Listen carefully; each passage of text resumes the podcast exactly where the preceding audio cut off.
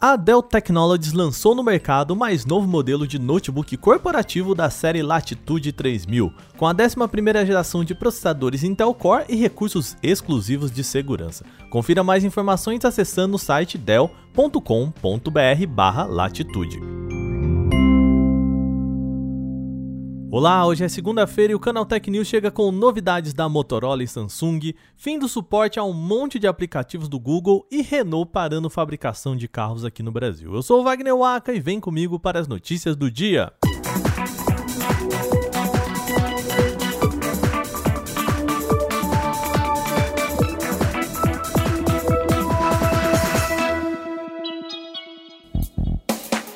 Programa desta segunda-feira está recheado de lançamentos no Brasil. O primeiro deles é o da Motorola. A companhia anunciou a chegada do Moto G60S, que se encaixa entre os intermediários da empresa. Ele ganha esse S aí no finalzinho, pois é uma variante do modelo Moto G60 convencional. A principal mudança no G60S está no chipset, que agora sai do Snapdragon e chega com o MediaTek Helio G95. O modelo tem 6 GB de RAM e 128 de armazenamento interno, expansíveis com cartão microSD. Em termos visuais, tem pouca novidade. Ele é quase idêntico ao modelo padrão, mas o acabamento deixa de ser brilhante para empregar linhas onduladas foscas por todo o corpo do dispositivo. Além disso, as opções de cores também são novas, tá? Tem azul escuro intenso e um verde bastante claro, mais próximo ali ao prata. No mais, ele carrega as principais características do G60 convencional. E agora, preço e disponibilidade que eu sei que vocês gostam. O Moto G60S já está disponível aqui no Brasil, tá? Com preço sugerido de R$ 2.499. O outro lançamento do dia veio da Samsung. A gigante da Coreia do Sul anunciou por aqui o Galaxy M62, o intermediário com poder de fogo de topo de linha. Sente só. Um dos destaques dele está no processamento. Ele chega com Exynos 9825, o mesmo usado no Galaxy Note 10 Plus. O chipset conta com 2,73 GHz em conjunto com 8 GB de RAM e 128 de armazenamento interno. E outro destaque dele está na bateria. Sente só, são robustos 7000 mAh de capacidade, 7000 mAh. É bastante coisa, né? Um belo recheio para o modelo intermediário. Por fim, outro ponto interessante é a tela em Super AMOLED de 6,7 polegadas em Full HD Plus e que conta também com taxa de atualização de 120 Hz. Eu sempre falo aqui, 120 Hz é para quem curte jogos. O Galaxy M62 já pode ser encontrado nos principais varejistas online pelo preço promocional de R$ 2.499 até o dia 31 de agosto.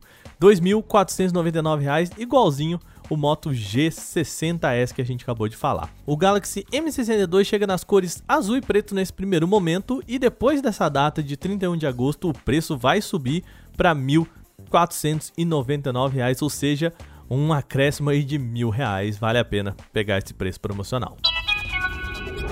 Agora vamos para uma notícia um pouco chata para quem tem celulares mais antigos. Na verdade, celulares bem antigos, tá? A partir de 27 de setembro, o Google não vai mais permitir o login da conta da empresa em dispositivos Android com versões Android 2.3.7 ou inferiores. A entrada é requisito básico para o funcionamento dos serviços Google, o qual dá acesso a Gmail, YouTube, Maps, praticamente toda a gama de aplicativos da companhia. Ou seja, Gmail, YouTube, Maps, tudo isso deve parar de funcionar nesses aparelhos. Como eu disse lá no começo dessa notícia, a gente está falando de aparelhos bem antigos. O Android 2.3.7, também conhecido como o Gingerbread, foi lançado em dezembro de 2010, tem mais de 10 anos de existência, né? Quem tentar logar a partir então do dia 27 de setembro vai ter uma mensagem de erro sem qualquer possibilidade de resolução. A falha também deve ocorrer quando o usuário tenta fazer uma redefinição de fábrica, se houver mudança de senha, o que vai exigir novo login, portanto, né, não vai conseguir entrar no dispositivo. Até se você quiser criar uma nova conta também, não vai dar certo, tá bom?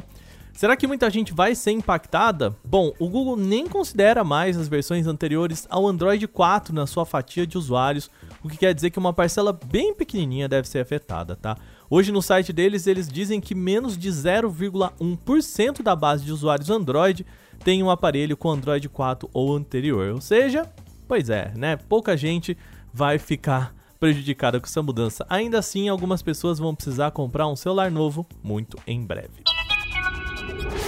A gente continua falando de produtos do Google. O YouTube está testando um novo tipo de assinatura que vai ficar ali entre a versão gratuita e o já conhecido plano Premium. Com ele, o usuário pagaria apenas para não ver publicidade no YouTube nada mais. Chamado de Premium Lite, o preço seria menor que o Premium atual, mas não traria nenhum dos outros benefícios de apenas não ter publicidade. Segundo o site The Verge, o plano é oficial, já está sendo oficialmente testado e experimentado em países como Bélgica, Dinamarca, Luxemburgo, Finlândia, Holanda, Suécia e Noruega. Por enquanto, nada de Brasil.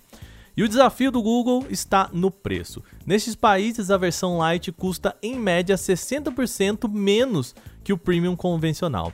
Assim no Brasil, fazendo uma conta de padaria bem simples aí, o preço poderia ser de 12,50 centavos aí, R$ 12,50 para a versão Lite e R$ 20,90 para a versão Premium, essa a gente já tem.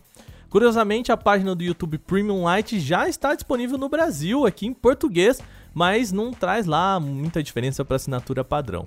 O preço do plano Lite no Brasil ainda não foi especificado, mas tendo essa seção dedicada aí no site já mostra que a gente pode ser uma das regiões a receber esse teste. Vamos ficar na guarda.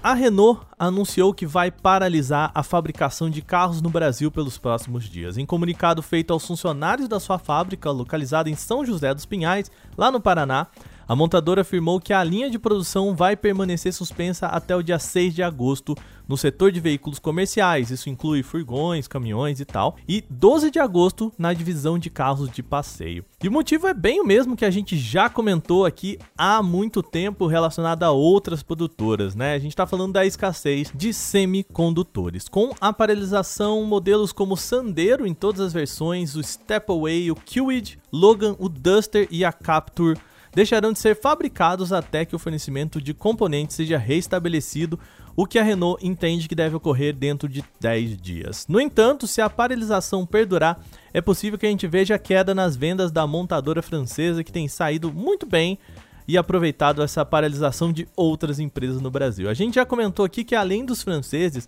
também já foram afetados pela crise de semicondutores a Volkswagen, a General Motors e a Hyundai aqui no Brasil, seguem alternando momentos de produção e paralisação por conta deste problema.